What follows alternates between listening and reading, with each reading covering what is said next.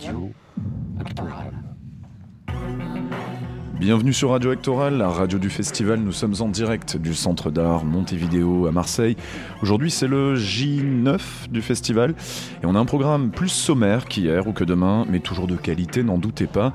On commencera avec deux étudiants de l'école régionale d'acteurs de Cannes et Marseille et le metteur en scène Gérard Watkins. Il joue 14 jusqu'à samedi à la Friche de la Belle de Mai dans le cadre du festival. C'est un portrait collectif de l'adolescence contemporaine, on y reviendra. Puis on continuera avec le Suisse Simon Sen. Il présente au Bernardine de vendredi à dimanche Be Ariel F, un spectacle recherche sur les avatars virtuels, le long duquel il se transforme virtuellement mais pas seulement en femme. Au programme aussi, donc, comme d'habitude, les capsules sonores de Félix Jousserand, Anne James Chaton et une sélection du Centre international de poésie de Marseille. On commence par la miniature du jour de Félix Jousserand.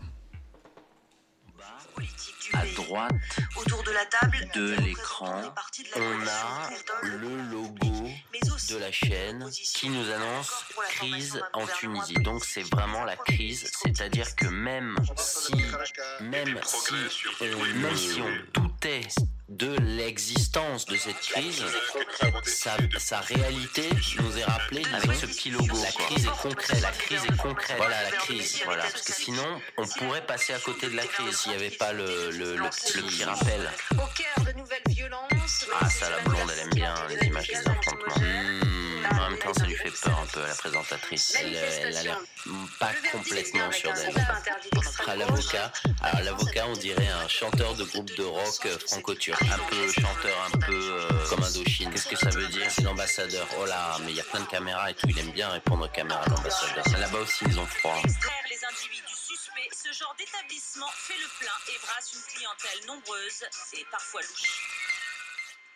C'était donc Félix Jousserand, poète slammer en résidence à la Villa Médicis à Rome, visiblement collé à son écran télé, mais pas aujourd'hui. Ce qui signifie clairement qu'il n'a pas fait cette, euh, petite capsule euh, pour aujourd'hui. Mais c'est pas grave, on lui en veut pas et on le retrouvera quand même demain malgré tout.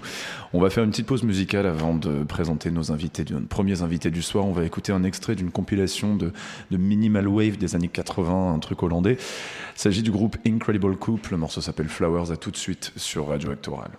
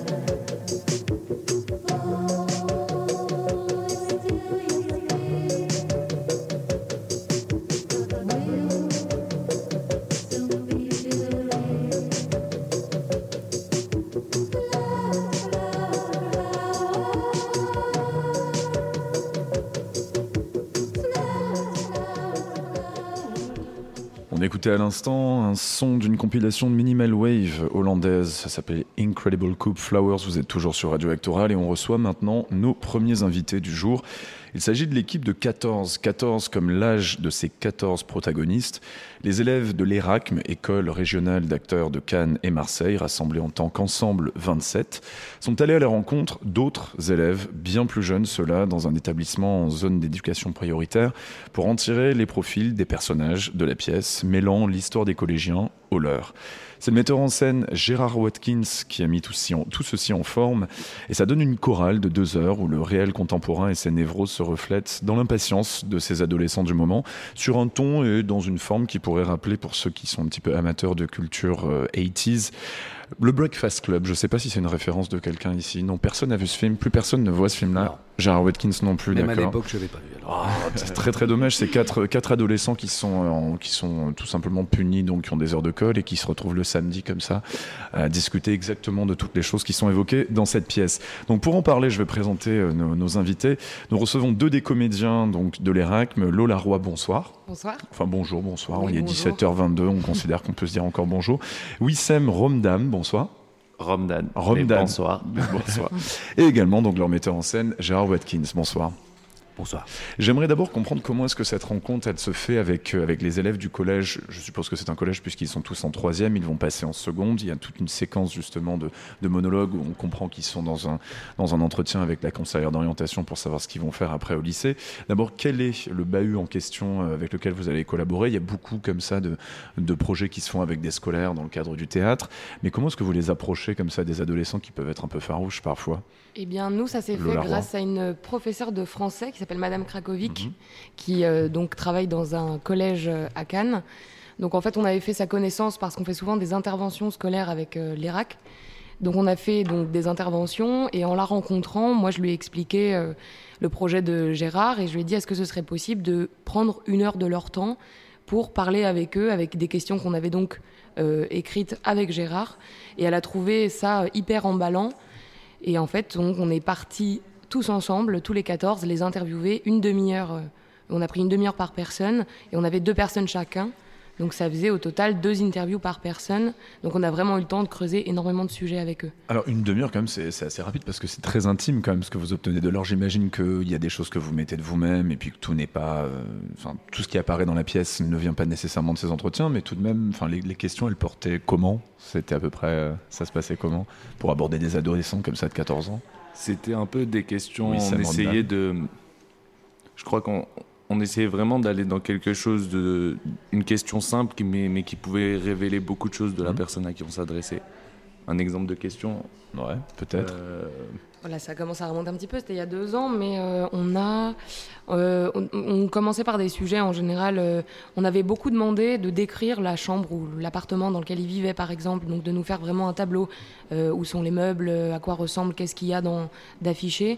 Ensuite, après le relationnel avec les personnes de leur classe, par exemple, qui étaient les copains, les copines, les potentielles amoureuses ou amoureux. On a aussi parlé d'orientation, ce qu'ils avaient envie de faire plus tard. Et en fait, en fonction de la personne qu'on avait en face, on a eu des révélations, des personnes qui sont allées très loin dans les sujets, qui ont pleuré, qui ont, se sont ouverts énormément, parce qu'en fait, ils s'adressaient à quelqu'un qui ne portait absolument aucun jugement sur ce qu'ils allaient dire, parce qu'on n'avait pas une position de professeur. Donc, euh, ils savaient bien pertinemment qu'ils ne seraient ni notés en fonction de leurs réponses. Qui seraient anonymes après, bien évidemment. Complètement anonymes, c'est ça. Ils avaient aussi cette, cette assurance-là de que leurs mots allaient rester qu'avec nous. On, a eu aussi euh, les blocages, ceux qui étaient sur hmm. la défensive. On a eu ceux, ceux qui voulaient nous impressionner aussi. Et dans tous les cas, c'était super intéressant de voir, euh, de, de, de, les voir comme ça, quoi. Est-ce que chacun a choisi plus ou moins, c'était au hasard en fait, ou bien puisque finalement vous jouez tous des rôles précisément, donc là dans, dans, votre cas Lola Roy c'est le rôle de Dolores, et dans le cas de Wissam Ramdem c'est le rôle d'Ashraf. Est-ce que vous avez choisi vos personnages, enfin, les profils que vous aviez, ou ça a été justement un peu random comme on dit c'est un choix qu'on a fait tous ensemble. un casting, quoi. c'est un peu un, choix qu'on a fait tous ensemble. On, a, on, a, on avait plein d'interviews qu'on a, qu'on a choisi. Donc on a fait écouter à tout le monde dans la, dans la troupe. Mm. Et euh, chacun choisissait un peu, je préfère celui-là, je préfère celui-là. Mais après, on, on, essayait aussi de... de de coller à quelque chose qui, qui nous allait aussi. Pas Mm. forcément euh, ce qu'on aimait chez l'autre, Mm. mais aussi quelque chose. euh, Pas qui vous parlait de manière qui avait une correspondance avec votre propre vie, parce que donc là, vous, vous avez 24 ans, vous aviez 24 ans quand ça s'est passé, enfin quand vous avez fait ces interviews, non? Combien, quel âge à Euh, ça peu dépend, vous on, a, aviez on a tous des âges différents, mais ça va euh, pendant les interviews, entre, on avait entre 20 et 28 ans. Quoi. Ouais, Entre 20 et 28 ans, et donc on parle quand même à deux adolescents, c'est assez particulier quand même de se replonger dans une adolescence comme ça, et puis de voir éventuellement les correspondances qu'il peut y avoir. En fait, on a fonctionné sur euh, plusieurs étapes parce que d'abord, euh, on s'est euh, amusé à faire nous-mêmes à 14 ans. Euh, une fois qu'on avait déjà donc cette identité-là de retour, de retour à nous, notre vrai nous à 14 ans, c'est là qu'on a ajouté donc une interview qu'on a pris à quelqu'un d'autre. On ne pouvait pas prendre l'interview qu'on avait faite nous-mêmes. Donc là, on prenait l'interview de quelqu'un d'autre pour ajouter une problématique. Euh, je sais pas, par exemple, euh, bah, typiquement, ce sont des élèves de REP. Euh, on est très peu dans la promotion à avoir été en REP. Donc du coup, ça ajoutait déjà tout un tas de problématiques que nous, on ne connaissait pas forcément. Et en fait, petit à petit, une identité numéro 2, donc c'est construit Mhm. avec cette accumulation. Et enfin, une identité 3, par exemple, si on rajoutait deux nouvelles problématiques qui appartenaient encore à un nouveau 14. Et se transposer comme ça dans une autre réalité sociale qui n'est pas la sienne, justement, enfin, ça fait partie du travail d'acteur. Comment ça s'est passé pour vos rôles en particulier, puisque comme vous le disiez, vous n'étiez pas forcément familier avec ce, donc le, de- le domaine REP, euh, donc ce sont les réseaux d'éducation prioritaire, très exactement. Oui, c'est Bah, vous aborder? C'était oh, c'était super, euh, c'était génial en vrai. De... Moi, il est un peu proche de moi, mais le- l'endroit où, où j'ai Tu parles travaillé. du personnage là, Oui. personnage. ouais. Oui, oui, mais l'endroit où j'ai travaillé, c'était un endroit de. C'était une jeune fille qu'on avait interviewée. Je sais plus son prénom, C'est désolé. pas grave, de toute façon, on n'est pas, euh, censé le- on n'est pas censé le dire d'ailleurs. On Ok, bah, tant D'ailleurs, mieux. bah, parce qu'ils sont censés rester anonymes, hein, je rappelle. C'est vrai. Et euh, elle avait un truc où elle, euh, elle, elle voyait loin et elle avait beaucoup d'ambition. et Elle, elle allait chercher dans des trucs de développement personnel vachement. De, de, de- il y avait un truc très rêveur en elle. Et c'était ça qui était hyper intéressant à, à travailler. Oui, c'était pas d'ailleurs le rôle que vous faites vous-même. Donc là, C'est ça, ça. par- ça fait parler, référence à un autre rôle, effectivement. Et celui que vous avez travaillé, donc vous, Lola? Euh, alors moi j'avais une élève qui n'était pas en REP, enfin une euh, 14 qui n'était pas en REP parce que c'était la petite sœur euh, d'une connaissance euh, qui donc avait fait un long cheminement d'interview avec elle, etc. Et euh, alors euh, ce qui était étonnant c'est que moi pour le coup j'étais en REP quand j'étais adolescente, donc du coup ça a fait une association dans l'autre sens. Et en fait je me suis retrouvée avec un 14 qui a énormément de problèmes à la maison, qui a des problèmes familiaux totalement destructeurs, euh, pour qui ça va pas du tout. Et en fait, euh, moi, mon ajout problématique, il était là. C'était comment on transpose le fait que ça va pas bien du tout chez soi et que du coup, on est en violence permanente, continuelle à l'intérieur. On a un feu de euh, c'est pas possible à quel point mes parents euh, sont idiots et à quel point j'ai envie de les tuer au quotidien, quoi. Alors, votre personnage de Dolores, d'ailleurs, il va assez loin, même dans son intimité sexuelle. Vous êtes allé jusque-là avec, euh, avec tout simplement un adolescent que vous ne connaissiez pas. Vous connaissiez un peu, là, en l'occurrence, pour- dans votre cas, c'est ça? Non, moi je la connais pas, hein, Ah, la, petite ouais. sœur. C'est Ouais. vraiment, j'ai demandé, mais c'est une connaissance. donc, D'accord. voilà. Mais pour ce qui est de l'identité sexuelle, enfin de la problématique Mhm. sexuelle, c'est un exercice qu'on fait avec Gérard qui s'appelle le monologue intérieur. Donc une fois qu'on avait construit nos identités, en fait, on devait développer un fil de pensée euh, qui s'arrête jamais, qui, qui voilà, qui s'enchaîne sans jamais s'arrêter, un flow Oui, vraiment. un stream of consciousness, comme on disait en anglais, c'est quand on laisse Exactement. totalement parler la conscience, comme ça, ouais. C'est ça. Et en fait, euh, quand j'ai fait mon monologue intérieur, c'est parti par là. Et en fait, Gérard, du coup, a réécrit euh, ce qui est sorti. Alors justement, Gérard Watkins, de toute cette masse de témoignages qui ont été reformulés, qui ont été un petit peu justement brodés aussi, que ce soit un peu par association d'idées, comme on le voulait, qu'est-ce que vous en avez tiré? D'abord, qu'est-ce qui vous a... Vous parlez, on parle encore d'une autre génération, pour le coup, parce que là, on est vraiment sur trois générations, finalement. Qu'est-ce qui vous a le plus déjà, on va dire, marqué sur la façon dont ces jeunes parlaient d'eux-mêmes, quand vous avez abordé toute cette masse de, témoignages? Euh, une incroyable franchise, euh, une incroyable franchise. euh, euh, en fait, ce, qui m'intéressait vraiment euh, dans ce sujet, c'est quel est l'apport euh, qu'ils sont en train de nous emmener dans leur, vision du monde, dans ce qu'ils sont. euh, et il y avait quelque chose de, à la fois complètement connecté et à la fois qui planait total, qui était complètement déconnecté, qui une espèce de monde intérieur dans lequel ils étaient. Et à partir, de, ça, ça me donne évidemment assez de, matériel pour travailler sur des, personnages qui soient complexes et tridimensionnels et tout ça. Mais principalement, c'est quand même d'essayer de, trouver qu'est-ce qu'il y a derrière la conscience des générations euh, qui arrivent et, euh, leur beauté. Euh, et, dans ce cadre précis aussi, comment ils luttent avec l'héritage qu'ils ont. Bah, évidemment, qui est la thématique avec euh, le, suicide du professeur, etc. Oui, parce qu'en fait, donc, on explique quand même un petit peu tout de même pour les auditeurs euh, mm. la pièce, même si on peut aller la voir jusqu'à samedi euh, à la friche de la Belle de Mai dans le cadre du festival actoral. Ce sont des élèves qui sont réunis parce qu'il n'y a pas cours ce jour-là, parce que leur professeur, en fait, s'est suicidé. On comprend, on n'élucide jamais vraiment, presque plus ou moins, on peut les imaginer, les raisons de ce suicide, mais c'est ça qui les, qui les réunit tous et c'est le seul contact qu'ils ont avec un peu le monde adulte. Quand vous avez réuni tous ces témoignages-là, est-ce que vous avez eu l'impression que cette euh, adolescence contemporaine, elle avait quelque chose de, elle avait une spécificité par rapport euh, à celle qu'on a pu connaître avant, bien sûr, qui vous a vraiment marqué, que vous vouliez faire ressortir? Euh, je trouve des boucliers beaucoup plus intéressants pour se protéger de, notre monde. Tel que? Des boucliers, quoi, ce que j'appellerais des, boucliers invisibles, des, des, façons de se fabriquer des propres fictions, des propres idéaux, des propres des propres, des propres valeurs euh, pour s'extraire en fait, euh, pour s'extraire d'une certaine façon des, nôtres. Ça, c'est quelque chose que, qui me touche particulièrement dans cette, euh, dans cette génération-là. Et je crois que tout le Une sport de distance ou de protection, en ah oui, complètement. oui, oui, oui, évidemment. Et, ce serait intolérable sinon pour eux. On leur met une pression de, de, de, de, dingue pour rien du tout, pour, mm. pour des des raisons totalement absurdes.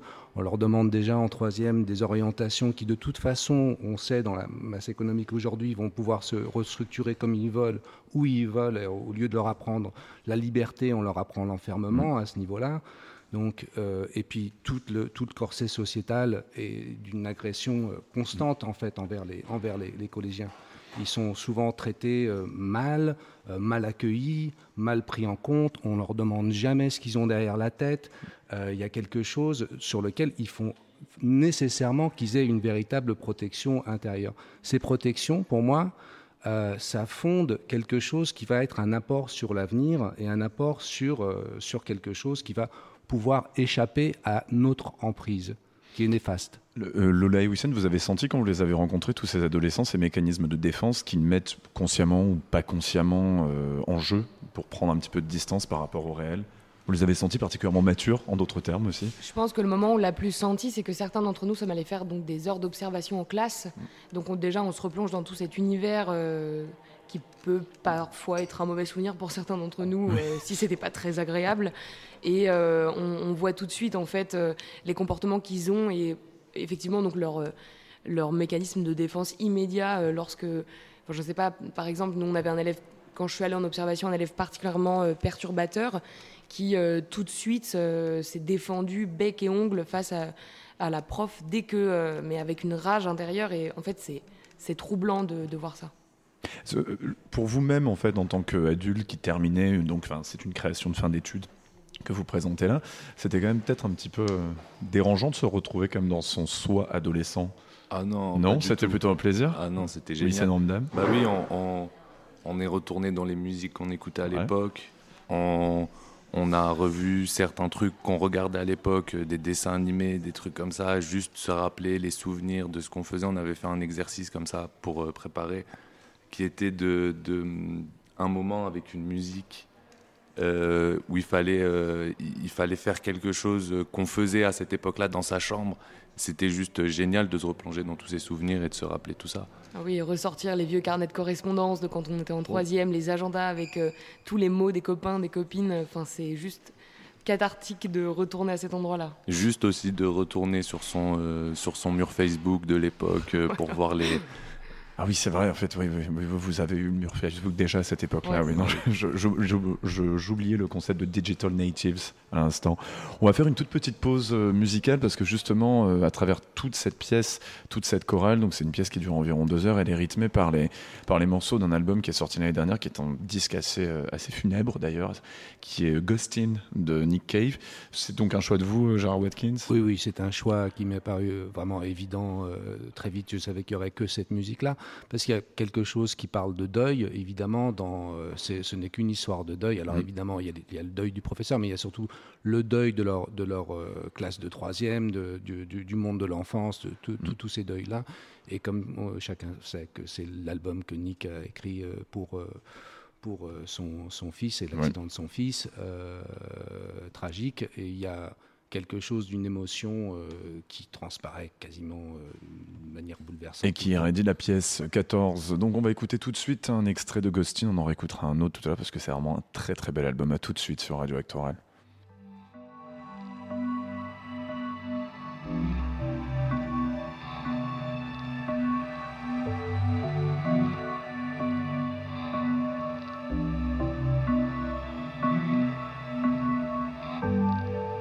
There's a picture of Jesus lying in his mother's arms. Shuttered windows, cars humming on the street below. A fountain throbbed in the lobby of the Grand Hotel. We checked into room 33. Well, well, well, well.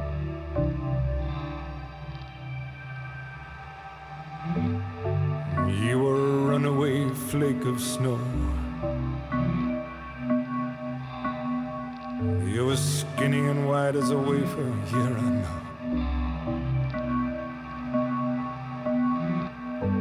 Sitting on the edge of the bed, clicking your shoes, I slid my little songs out from under you.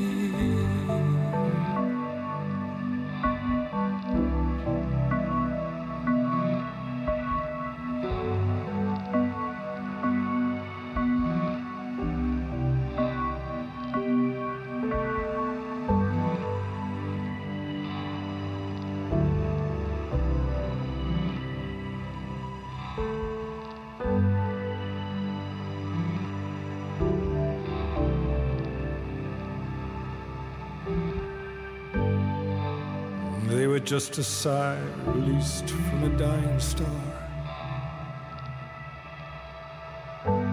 They were runaway flakes of snow, well, yeah, I know.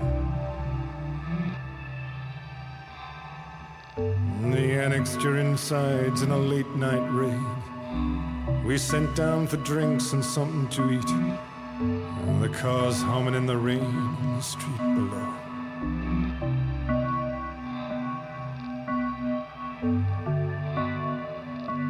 Fountain throbs in the lobby of the Grand Hotel.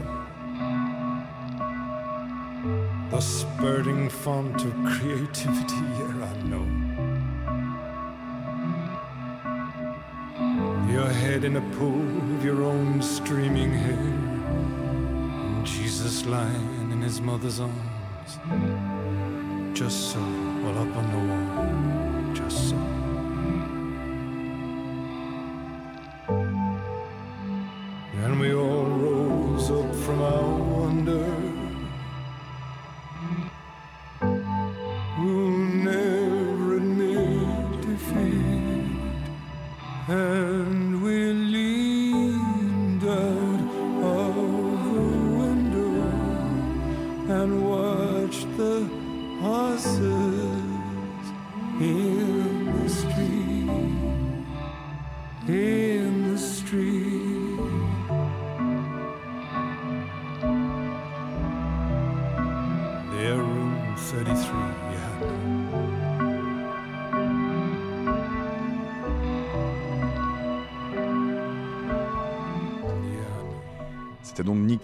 не Cave. Et son chant funèbre euh, en hommage à son fils qu'il a perdu. L'album Ghosting qui est sorti l'année dernière et qui rythme la pièce de nos premiers invités ce soir sur Radio Actoral.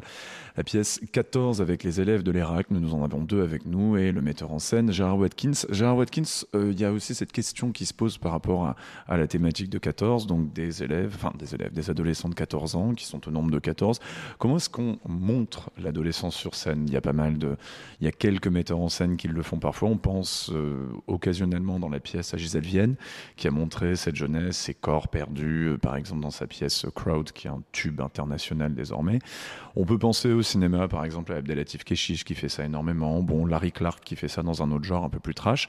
Comment, comment vous avez voulu aborder, ne serait-ce que visuellement, et puis dans l'agencement la, dans des corps, ce, cette pièce-là, 14 bah, Premièrement, c'est évidemment passé par un travail sur le corps qui a été, mmh. euh, euh, qui, qui, a été particulièrement euh, difficile. Quand on parlait mmh. de, de résistance l'année dernière, ils avaient en fait aucune résistance à rentrer dans la matière de leurs souvenirs, etc.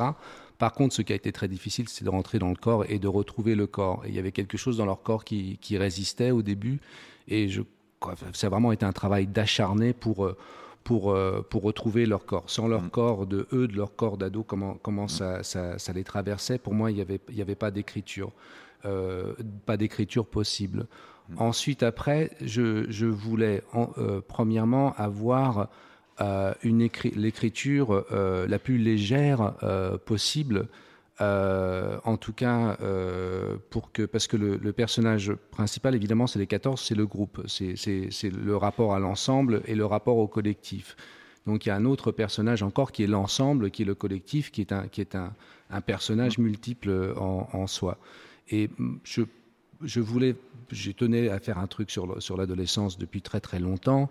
Euh, je voulais surtout pas que ça soit euh, plombé parce que je voulais, je voulais aussi euh, euh, rappeler que ce sont aussi des moments de constitution et des moments d'insolence et des moments de découverte réels euh, de, de, sentiments, que ce soit le sentiment de, de l'amitié, de l'amour ou de la trahison, bref, des choses les plus mmh. essentielles. Et pour moi, c'est voilà, je, je voulais en tout cas que ça soit empreint de cette chose-là, et il fallait ensuite après qu'il y ait ce, mmh. ma, ma, façon de travailler donc dans l'écriture, d'avoir le plus possible d'improvisation en dehors même de l'écriture, c'est-à-dire sur la constitution des personnages, qu'ils aient des lames, qu'ils aient des lames de fond euh, très fortes et très puissantes, mais qui soient pas forcément dans le blabla et dans le texte, quoi, que ce soit vraiment juste les, les pointes de l'iceberg qu'on entend à chaque fois, et d'arriver à faire euh, avancer ce, ce, ce, ce récit de, de, de cette manière-là. Lola Roy et Wissem Ramdam, comment est-ce que vous, vous avez même abordé euh, ces corps-là? Parce qu'on est un petit peu tenté parfois de faire de, de l'imitation. Il faut quand même bien faire comprendre aussi les personnalités, les gestuels de ces, de ces adolescents-là, qui ont une gestuelle très spécifique. Il y a un des comédiens qui est toujours en mouvement d'une façon ou d'une autre, même quand il est statique. Vous, vous les avez abordés comment? On n'est pas les mêmes quand même, malgré tout, euh, quand on a passé sa vingtaine. Et bah, l'exercice en fait qu'on utilisait euh, beaucoup, c'est le lipsic.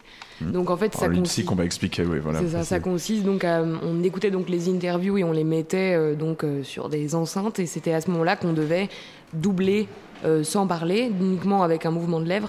Et en fait, lorsqu'on se laissait entraîner par le mouvement de la pensée, très vite, euh, la gestuelle arrivait. La problématique, c'est qu'une fois qu'on coupe l'interview, comment on fait pour garder, garder cette ça, gestuelle? Ouais. Et je pense que le travail d'acharné de longue haleine, il a été là. C'est comment, en fait, une fois qu'on n'a plus les mots de la personne qui nous sont imposés et qu'on doit l'écrire nous-mêmes, comment le corps continue à vivre avec la nouvelle pensée, etc. Et en fait, après, une fois qu'on a acquis cette gestuelle-là, comment derrière on la transpose avec un texte, comment on se déplace avec sur un plateau. Et en fait, à chaque fois, ça a été un travail de toujours se remettre à l'ordre euh, sur le, le, corps, en fait. Donc en fait, c'est une manière de le réinventer en le réimaginant, mais non pas de coller véritablement au, à ce qu'était la gestuelle de la personne dont, ça, ça. dont ça venait. Donc c'est une interprétation. C'est complètement de l'imaginaire, en fait. Mais c'était aussi du souvenir, du coup. Et puis surtout, naturellement, ça donne quelque chose d'adolescent en soi. C'est ça. Oui, ça, vous avez pratiqué pas. C'est aussi... Euh c'est aussi un mélange de plusieurs, comme on l'a dit, on, on, a fait ça en plusieurs étapes. Il y, a plus, on, il y avait d'autres personnages. Mon premier personnage s'appelait, mon premier personnage s'appelait Heikel. Le, le deuxième euh, Ashraf. Enfin, non, c'était Wissem en premier, Heikel en deuxième, trois, troisième Ashraf. Et à chaque fois, on rajoutait des couches, on rajoutait des couches, on rajoutait des couches. On a aussi beaucoup travaillé en, en interview on était sur, sur le plateau et on nous posait des questions. Donc, tout ça pour fortifier notre imaginaire et petit à petit ça venait le corps euh, le corps se raccrochait à tout ça et ça devenait de plus en plus fluide et de plus en plus facile de le faire et, ça a inventé un langage donc plus ou moins adolescent mhm. sans être caricatural aussi j'imagine. Il y avait un peu ce désir de pas être des caricatures d'adolescents quand même sur scène. Non non non. Il, il fallait que ce soit vivant et pas euh, pas, pas ridicule quoi. C'est ça. Pas non, non, seulement pas ridicule mais en plus euh, pas une copie de quelque chose qu'on a vu qu'on essaye de recopier, mais plus quelque chose de, qui vient de l'intérieur. Est-ce qu'il y avait des moments où comme ça replonger un peu dans une sorte de mal-être adolescent ou bien de cet état justement un peu en transition qu'on peut vivre dans l'adolescence pour vous, dans l'adolescence pour vous? Euh, oui, moi, c'est arrivé une fois en juillet dernier parce que. Euh, ça fait bah, deux ans environ que vous travaillez sur cette pièce. Ça fait deux ans et euh, je pense que évidemment, il y a toujours des, moments où ça, ça vient, c'est passager parce que c'est quand même des identités qu'on porte sur notre dos pendant deux ans d'affilée, qui ont un lot de problèmes considérables. Et en fait, quand on les a au quotidien, 8 heures par jour, sur un plateau, c'est vrai qu'au bout d'un moment, des fois, euh, on sort déjà, on est très fatigué parce que ça a beaucoup d'énergie un 14. Et surtout que oui, euh, ça fait euh, mal, quoi, parce qu'il souffre. Mais en fait, le théâtre, c'est que du plaisir, c'est que de la joie. Et dès qu'il y a une once, mais juste une once de mal-être, c'est que c'est pas la bonne piste de toute façon et qu'il faut retourner vers la joie. Et quand on retrouve la joie, en général, on retrouve aussi le 14. Alors c'est très très beau parce que vous les appelez les 14 comme si c'était une sorte de membre d'équipe de foot ou un truc comme ça ou de rugby. C'est vraiment, vous avez vraiment euh, constitué ça comme une identité d'équipe, quoi, de collectif. Ils sont venus voir la pièce un petit peu, certains des, euh, élèves? Non, pas encore, parce que vous l'avez peut-être déjà joué un petit peu à Cannes avant de venir, non, euh, non? Ah d'accord, ok, ouais. Il y avait de l'observation un petit peu en répétition, il me semble. Oui, mais euh, bah, un petit peu dans les tuyaux, je crois à un moment donné qu'on aille à Cannes, etc., pour pouvoir le faire. Ah, en ce moment, c'est pas vraiment le. Oui, c'est sûr que le, oui. le, moment des restrictions sanitaires ne, favorisent pas les, les, projets avec les scolaires. Non, non. Autant les interpréter directement, oui. Vous, dans la pièce, on voit quand même qu'ils ont bien plus que des, opinions, mais vraiment euh, plus que des commentaires. Ils ont un vrai point de vue sur le monde des adultes et sur le monde qui les, que les entoure. Euh, des choses très drôles qui émergent aussi, puis donc apparemment elles sont toutes, euh, sont toutes réelles. Genre par exemple, ils confondent un petit peu dans leur tête, enfin ils ne confondent pas, ils savent très bien de qui il s'agit, mais Valéry Giscard d'Estaing et des dictateurs et des choses comme ça, ils mélangent plein de choses, ça va de Lénine, il y a le chant des partisans, etc., parce qu'ils captent des choses à la fois dans les médias, mais également des choses que, que leur dit leur professeur. Comment est-ce que vous avez voulu rendre... Euh, il y a un côté un peu satirique aussi, Gérard Watkins, dans leur manière de voir les choses? Oui, ils sont le, le, le, le, reflet aussi de, la, de, de, de, nos propres, de notre propre débat, de nos propres façons de, de s'emparer des débats. Euh, euh, je trouve aussi que là, parce qu'on n'a pas fait des débats avec eux pour voir ces choses-là, c'était vraiment des choses qu'ils disaient eux personnellement. Oui, mais vous n'avez pas reconstitué les débats. On a, on a, dans la pièce, vous parlez beaucoup justement des débats que leur prof d'histoire décédé leur faisait faire pendant c'est ça. Et en fait, le fait qu'il soit mort fait renaître les débats par le deuil. Donc c'est un peu comment que c'est comme ça que ça fonctionne que les que les débats euh, reviennent là. Mais euh, il y a euh, ils ont leur propre point de vue, mais c'est ça que je trouve absolument formidable, c'est leur manière de reconstituer le puzzle, de reconstituer le puzzle d'histoire, de voir ce que ça leur fait. Il y a aussi tous les rapports à l'interdit, qu'est-ce qu'on a le droit de dire, qu'est-ce qu'on n'a pas le droit de dire. Et euh, c'est parce que c'est vraiment quelque chose qui les touche beaucoup. Enfin, moi, là, je vais pas mhm. dire ça par rapport à mes propres enfants, parce que j'ai aussi eu deux, fils qui sont passés par les 14 il n'y a pas trop, trop longtemps. Donc, j'ai eu droit à, ça. Et il y avait vraiment beaucoup de beaucoup d'interrogations, des choses très, très fortes et très profondes sur ce qu'on avait le droit de dire, ce qu'on n'avait pas le droit de dire et, euh, sur des injustices, des choses qui les faisaient trembler comme des, comme des, comme des dingues. Ça rémerge avec une certaine sagesse en plus dans la pièce, enfin, avec un humour et puis aussi une grande franchise, et puis enfin, sur, des, sur des thématiques qui sont bien évidemment, ils sont sensibles à tout ce qui se passe, mais cette question des interdits, de ce qui peut être dit ou pas, réémerge dans leur, euh, dans leur dialogue avec euh, une franchise, presque une décontraction, même si ça les titille quand même. Oui, oui, oui, oui. On va aussi réfléchir par rapport à leur notion de démocratie, puisque vous avez voulu euh, aborder un petit peu un collectif comme ça. Ils ont aussi cette valeur de la démocratie, qui est quand même un truc qui reste très, euh, très ancré. Oui, ils ont, ils ont la valeur du groupe. Euh, toute leur reconstitution dans l'histoire va dépendre de la fête qu'ils vont faire, où ils font une espèce d'arnaque à tous les parents en disant qu'ils vont tous dormir les uns chez les autres, mais en fait, ils vont chez le, le, un père qui est parti en Iran, etc., pour réinvestir l'appartement et faire leur première fête sans les, sans les parents. Et à partir, il y a une qui peut pas y aller, et donc ça va être tout sur comment ils vont en fait faire qu'on arrive à vivre qu'on ne vive pas dans un monde où il y a ceux qui peuvent et ceux qui ne peuvent pas. Donc ce collectif, le ensemble, est, est très fort mais aussi il réinterroge aussi, euh, comme euh, le, personnage qui, joue Sacha, qui euh, lui est obsédé par les tyrans, sur la, nécessité de la, de la tête de proue. c'est, ça va vraiment dans, c'est une, espèce de, de façon de, de remixer en fait toute notre histoire dans quelque chose qui tient à leur valeur, à leur propre valeur, à leur propre collectif. entre autres aussi euh, problématiques euh, politiques qui émergent dans le, dans le spectacle, c'est aussi cette image qui avait beaucoup marqué l'année dernière lors des, Gilets jaunes, c'était celle des, des, forces de police qui avaient, on va dire, soumis une classe de lycéens à Mantes-la-Jolie. Vous, vous l'avez incluse, littéralement, même de façon, vous la représenter sur, euh, sur scène. Est-ce que c'était important donc pour vous de, de, faire intervenir cette image dans le sens où elle, elle elle parlait du rapport à l'autorité, puis aussi d'un rapport avec la, soumission directe, en fait, et, de, et du fait qu'en fait les, les, enfin, les, adolescents participaient clairement à la vie en société. Oui, bien sûr. Euh, Il fallait la mettre cette image. Ah, pour moi, c'était c'était impensable de ne pas la mettre. On en a d'ailleurs discuté. Euh, ils n'étaient pas forcément d'accord avec le fait, euh, en tout cas, on a Quand discuté. Vous dites ils, c'est euh, les élèves de l'ERAC ou bien les, les, En fait, en fait ça les troublait. Il y avait quelque chose qui était, qui était émotionnellement fort, je crois, plus que sur le concept ou non de le faire, mais quelque chose qui troublait de, de mettre, de mettre cette image. Or, cette image a été ingérée, a été digérée, a, été, a, a, a bouleversé fondamentalement beaucoup de, de, de jeunes d'aujourd'hui en plus à des moments mais fondamentaux où ils se mêlent de la société, où ils, où ils prennent corps, où ils font vraiment leur devoir mhm. euh, de citoyens, où c'est quelque chose qui est, qui est, très fort ce qui se passe, on les met à genoux avec euh, des, des, euh, des, mains, des mains sur la tête. Donc il fallait que cette image, pour moi, le théâtre aussi, c'est aussi des, images. J'en fais très peu, hein, c'est pas non plus mon, mon truc, mais celle-là, je voulais qu'elle soit là. Et puis surtout, il y avait il y a deux moments qui sont en rap euh, dedans mm. parce qu'il y a aussi toute, euh, toute l'invention qui y a autour du rap sur lequel on a beaucoup travaillé. Qu'est-ce qu'il y a derrière les textes des raps Qu'est-ce qu'il y a derrière, derrière ce, ce langage-là? Et donc il y a deux passages qui sont euh, rappés et euh, ça, en fait, c'est comme si ça encadrait le clip de, ce, de, leur, de, de leur rap, quoi, cette, cette, image.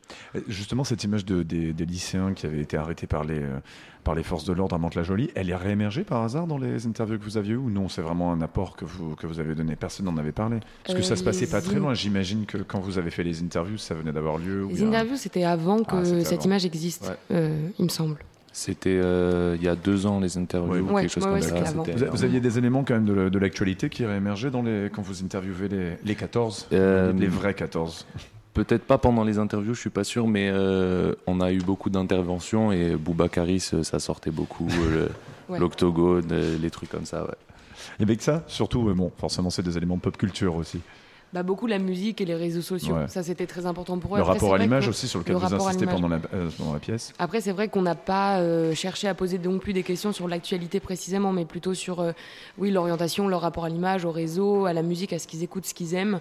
Mais je me souviens pas d'une question qui concernait l'actualité. Donc, effectivement, on a peu de choses dans les interviews concernant ça. Pour, pour, finir un petit peu et sortir de la pièce, puisque vous êtes quand même des étudiants dans, en école de théâtre, c'est quand même une année assez particulière qui, est, qui vient de se dérouler par, pour tout enseignement, mais particulièrement pour celui du théâtre qui, quand même, qui nécessite tout de même une présence euh, présentielle, comme on dit aujourd'hui. Il y a eu un total changement apparemment, donc euh, Gérard Watkins, vous pourrez l'expliquer à l'ERACM. Il y a carrément une promo qui disparaît plus ou moins puisqu'il y a eu une annulation des concours d'entrée pour l'année prochaine. Oh, sur une moitié de promo. Je pense que je préfère qu'ils en parlent eux parce qu'ils sont concernés, ils vont pouvoir. Même si vous avez fini.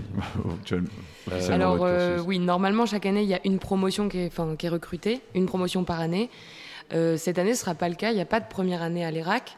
Euh, mais comme nous, donc on a eu une sortie d'école particulière vu que la plupart de nos spectacles ont été ou reportés ou annulés. Les fameux spectacles de sortie qui sont censés être là donc pour euh, nous faire rentrer dans la vie professionnelle, ben, ils n'ont pas eu lieu.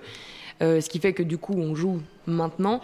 Eh bien en fait, une partie de notre promotion, pas tout le monde va participer à un master qui est ouvert à l'ERAC, qui est inauguré à l'ERAC cette année avec 12 élèves donc de notre promotion, et ce sera un master sur l'utilisation et l'intégration des nouvelles technologies dans le milieu du théâtre et euh, comment on arrive à euh, faire des acteurs, des acteurs augmentés grâce à ces procédés, ces processus. Voilà. Pour, se préparer éventuellement à des, euh, à des périodes sans date physique, c'est ça? Bien, On n'espère pas que ça mènera à ça, mais bon, voilà. Pour, pour, finir, cette semaine, il y a eu un petit, une petite polémique, un petit débat. Il y a un compte Instagram qui est sorti qui s'appelle Paye ton rôle, qui relate des, des, propos, on va dire, abusifs qui peuvent avoir lieu justement dans les, dans les écoles de théâtre. Est-ce qu'il y a une conscience très forte? Est-ce que c'est dans les débats, par exemple, à l'ERACM Est-ce que vous en parlez de ce genre de choses et qu'il y a justement des barrières qui ont été mises précisément dans la façon d'enseigner le théâtre, parce que ça parle quand même directement du corps, de vos corps précisément, qui sont mis en jeu Bon, Est-ce que vous en avez parlé déjà entre vous On en, hein, on en parle énormément parce qu'on a euh, dans notre promotion des personnes qui ont été plus ou moins concernées par des choses similaires mhm. et en conséquence, ça a été toujours des sujets extrêmement importants dans notre promotion. On en parle énormément entre nous. On a beaucoup de respect pour ça. Euh, s'il y a le moindre problème, évidemment, on met les sujets sur la table. En plus, ça fait trois ans qu'on donc on, est tout le tous, tout le temps, tous ensemble. Donc euh, c'est nécessaire d'avoir une harmonie de groupe, parce que si c'est pas le cas euh, et qu'il y a du mal-être, c'est très compliqué de travailler. Donc euh, c'est important toujours de verbaliser ce genre de situation. Après, à l'ERAC, euh, on dénonce personne sur cette bah, antenne, hein, d'accord. mais, en tout cas, il y a quand même, il y a, une conscience de ça très précise. Il y a une énorme conscience. Une sorte de, limite à faire quand on enseigne. La plupart d'entre nous sommes d'ailleurs abonnés, je pense, à Paye ton rôle sur Insta. pas moi. Euh, pas toi, moi. Bah, J'ai pas de réseaux sociaux, donc. Euh... Ah ouais. Donc tu peux quand même le regarder. Ça, ok, bah, je regarderai. C'est assez édifiant, franchement. Vous êtes reconnu parfois dans ce qui a été dit sur euh, sur ce. Est-ce que vous avez déjà entendu des choses, même d'autres d'autres écoles, quoi que ce soit? Euh... Ça parlait justement parce que ça peut ça peut être très intime quand on quand on enseigne le théâtre. On est directement mis en cause en tant que de sa personnalité. Bah, notre corps c'est aussi notre notre outil. Petit travail, Donc effectivement tout de suite on peut aller euh, sur des limites euh, pour mm. certaines personnes et c'est évident qu'il faut euh, les poser et les connaître surtout connaître ses limites. Mais oui dans tout ce qu'on lit sur paye ton mhm. rôle, il y a évidemment des choses qu'on reconnaît, dont on prend conscience aussi, parce mhm. que parfois on se dit non, non, il s'est pas passé ça, et en fait, si, il s'est passé ça, et heureusement qu'il y a aujourd'hui tout ce mouvement qui est en train de se faire, qui est très intéressant, parce qu'il est important que euh, on passe à une nouvelle manière d'enseigner euh, le théâtre à certains endroits, visiblement. Une façon éthique. Merci beaucoup Lola Roy, merci beaucoup Wissem Romdan. Romdan, Romdan. Et merci beaucoup Gérard Watkins. Cette pièce 14 qui joue donc encore jusqu'à samedi à la Friche de la Belle de Mai dans le cadre du festival actoral, euh, donc elle aura peut-être un avenir physique, présentiel, comme on dit quelque part, ou bien c'était juste... Euh, on espère toujours. non, mais oui, on espère toujours, bien sûr. On a, on a travaillé beaucoup là-dessus. On est très fiers du, on est très fiers du spectacle. Pour moi, c'est un spectacle qui peut jouer euh, demain professionnellement sans problème, quoi. Donc oui, bien sûr. D'autres actualités par hasard euh, que vous voudriez mentionner avant de Gérard Watkins, quelqu'un d'autre, qui que ce soit, non? Ça n'existe plus le théâtre en présentiel, c'est ça En fait? Non, rien de spécial. Bon, bah tant pis, bon, on va, on va se quitter sur un autre morceau de Nick Merci beaucoup à vous. Merci beaucoup. Avant de passer aux pièces d'Anne James sur Christophia, de recevoir notre prochain invité, on va d'abord se réécouter un, extrait de Ghostin qui, qui rythme la pièce 14 que vous pouvez donc toujours découvrir jusqu'à samedi la fraîche de la Belle de Mai. Nick Cave tout de suite sur Radio Actoral.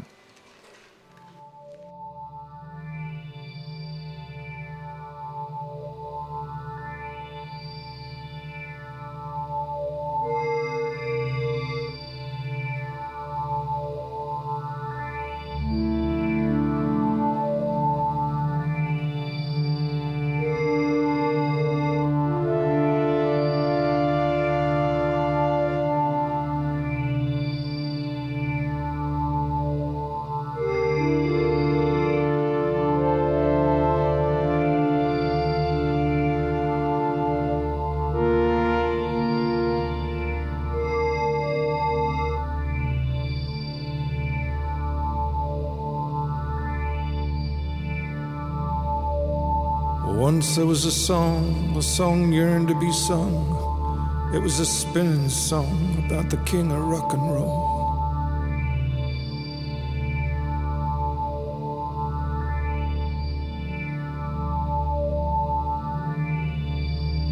The king was first a young prince, the prince was the best. With his black jelly hair, he crashed onto a stage in Vegas.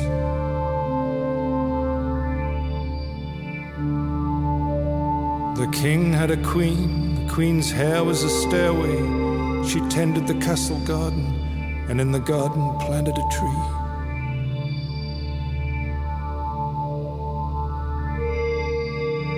The garden tree was a stairway, it was 16 branches high. On the top branch was a nest, sing the high cloudy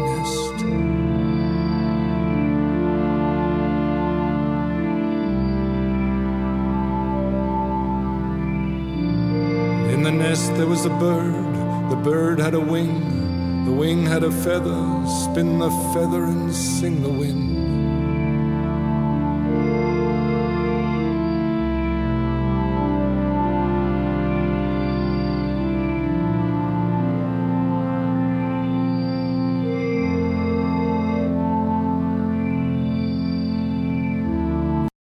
time died, the queen's heart broke like a the tree returned to the earth with the nest and the bird.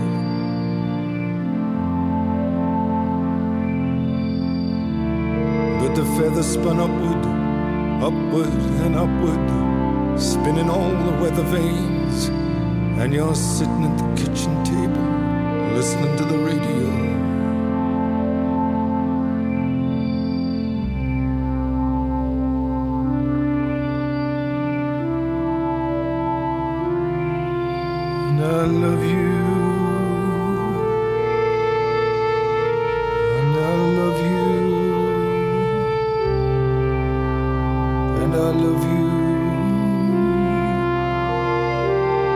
Love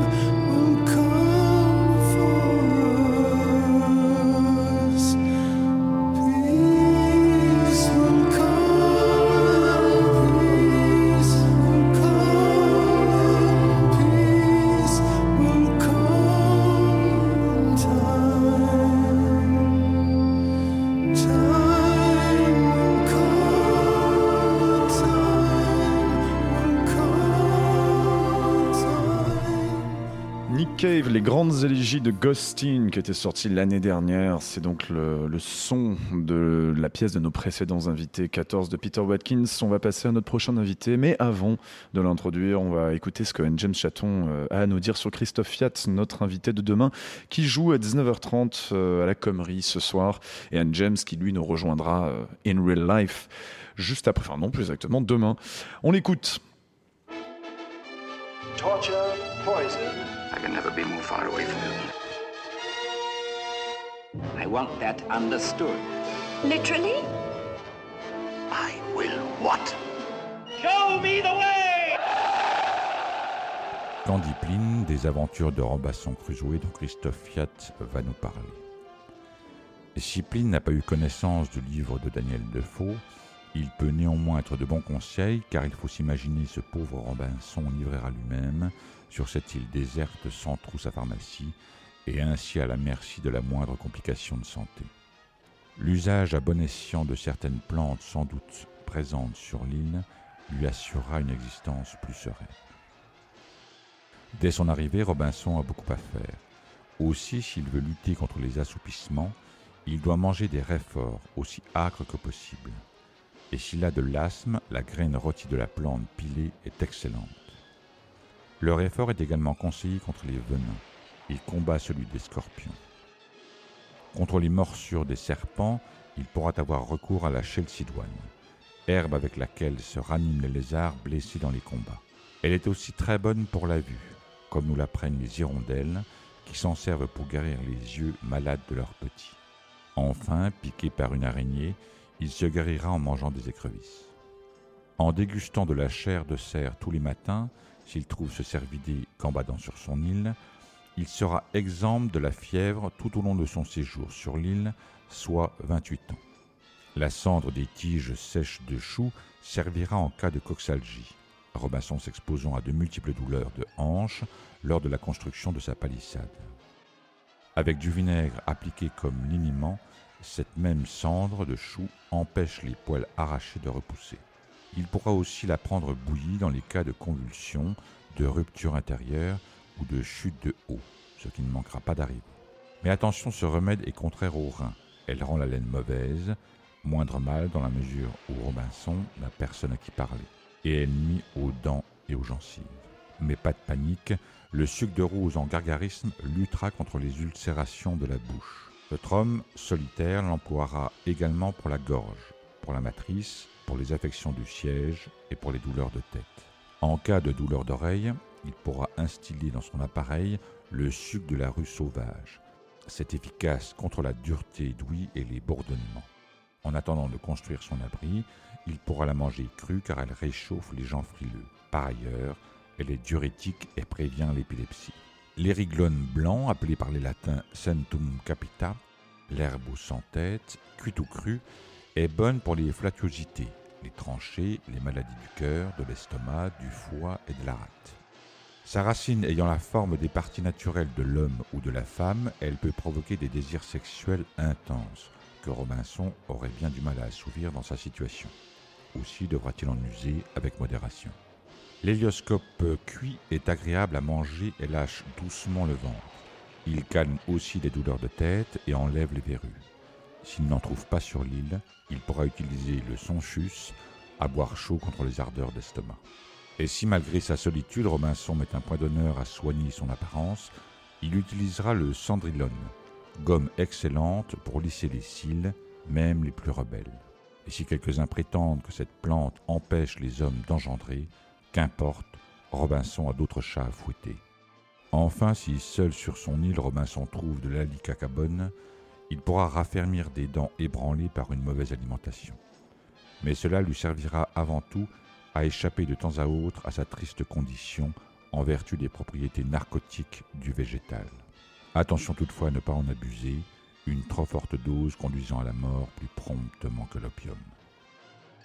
Ainsi dit Pline l'Ancien, dont on ferait bien de suivre plus souvent les enseignements. Merci beaucoup à Anne-Jeanne Chaton pour ce menu auquel on préférera néanmoins celui du délicieux catering d'actoral. Anne-Jeanne Chaton nous rejoindra donc demain pour une co-animation pendant tout le week-end et il parlait donc de Robinson, Robinson Crusoe, tel qu'il est interprété par Christophe Fiat qui nous rejoindra également au plateau demain et qui performe ce soir à 19h30 à la Commerie dans le cadre naturellement d'Actoral. Vous êtes toujours sur la radio du festival, Radio Actoral et donc nous allons présenter notre prochain invité. Il s'agit du Suisse Simon Sen qui vient tout frais de débarquer. Il a vécu une aventure identitaire et virtuelle qu'il expose dans sa performance Be Ariel F au Bernardine, dans le cadre du festival. Ça joue de samedi à dimanche. Et cette performance pose de nombreuses questions, autant d'ordre moral, juridique qu'intime. On écoute tout de suite un extrait de la captation qui a été faite de la pièce. C'était à Lafayette Anticipation. Tout a commencé quand j'ai rencontré Ariel. Enfin, pas la vraie Ariel, tout a commencé quand j'ai rencontré son clone numérique, sa réplique digitale. C'était l'année dernière et je démarrais un nouveau projet artistique et pour ça, je faisais des tests avec un système de captation de mouvement immersif en réalité virtuelle. Pour ces tests, j'avais besoin d'un corps virtuel qui partage à peu près les mêmes proportions que mon corps à moi. Alors pour ça, je suis allé faire du shopping sur Internet. J'ai tout de suite découvert un site qui s'appelle 3dscanstore.com. Sur ce site, j'y ai consulté le catalogue des corps masculins et là j'ai remarqué en fait que je ne trouverais pas de corps masculin qui soit à ma taille. Ils étaient tous euh, bien trop baraqués pour moi. Alors euh, je suis allé voir du côté du catalogue des corps féminins et c'est là que j'ai acheté la réplique digitale d'Ariel, qui, elle, était euh, tout à fait à ma taille. Simon Sen, donc on écoutait un extrait de, votre performance que vous allez jouer les trois prochains jours, donc B Ariel F. Vous, exposez déjà assez bien ce, qui vous est arrivé, donc vous vous êtes euh, procuré pour exactement 10 dollars, hein, c'est ça, donc un avatar virtuel qui est normalement utilisé pour pouvoir jouer dans des jeux vidéo ou éventuellement dans des vidéos enfin qu'on peut utiliser euh, un peu dans des vidéos créatives euh, personnelles. On va commencer par une des questions que pose votre, euh, votre performance, c'est la question du vide juridique que vous explorez. Vous vous rendez compte de quelque chose qui est assez vertigineux, c'est qu'une fois qu'on a, comme ça, qu'on s'est procuré, qu'on s'est payé pour 10 balles un avatar du corps de quelqu'un d'autre, en fait, on peut faire ce qu'on veut avec. Et ça pose beaucoup de questions. Vous vous êtes rendu compte que c'était des questions qui n'étaient pas du tout traitées, ou alors vraiment de très loin, par la loi. La loi virtuelle. Euh, oui, tout à fait. Euh, en fait, ce que je me suis assez vite rendu compte en, faisant mon enquête, c'est que la technologie, elle, évolue très vite. Euh, il y, a plein de, nouvelles technologies qui, sortent tout le temps. et, d'un autre côté, le, droit, lui, évolue très lentement. Et de manière générale, ce qu'on m'a expliqué quand j'ai parlé avec des avocats, c'est que, en fait, la, justice attend qu'il y ait des cas concrets, des, victimes de, choses et d'autres, pour en fait euh, euh, créer des précédents qui vont créer des nouvelles lois. Pour devoir travailler dessus au final. C'est ça. Et se poser des questions de comment est-ce qu'on peut le traiter, oui. Donc la, loi n'arrive pas en fait à anticiper euh, les, nouvelles menaces des, nouvelles technologies en fait. Il y, a eu un outil qui était utilisé de manière récréative sur Internet jusqu'à l'année dernière, il me semble. Je n'ai pas, pas réussi à le retrouver, mais de toute façon c'est plus visuel que sonore. On pouvait justement prêter le visage de quelqu'un, même la voix, je crois, pour faire dire quelque chose d'autre totalement différent et ça a été assez problématique. Je ne sais pas si vous voyez que je Oui, alors je pense que vous faites référence euh, à cette technologie qui s'appelle les, deepfakes. Les deepfakes, euh, exactement. En fait, il, s'agit de, prendre euh, deux vidéos et de, mettre le visage d'une personne sur le corps d'une autre. Et avec des, algorithmes très perfectionnés, mhm. on arrive à des résultats très convaincants. Et effectivement, on peut faire dire n'importe quoi à n'importe qui.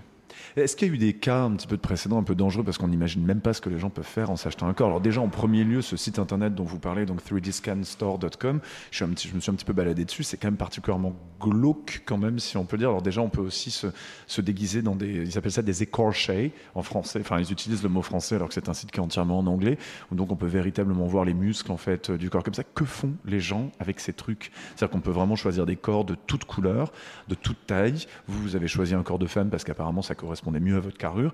Mais que font les gens avec ce truc? On peut, on fait vraiment un shopping de corps virtuels qui en plus appartiennent vraiment à des gens à la base, qui sont basés sur, euh, qui ont été modelés sur des gens. Ouais, alors euh, pour moi, c'est aussi la, grande question que je me pose. ce qu'on sait, c'est que. Ils font pas tous des spectacles, ils font pas tous des performances avec. Ce, qu'on sait, c'est qu'il y a des, studios de, cinéma qui les utilisent pour faire des, des, productions. Il y a des studios de jeux vidéo qui les utilisent aussi pour faire des jeux vidéo. Mais après, euh, moi, que j'ai découvert, c'est que en fait, euh, maintenant, euh, ces, technologies sont très accessibles euh, parce que tout un chacun peut utiliser en fait ces outils pour faire à peu près n'importe quoi avec ses corps.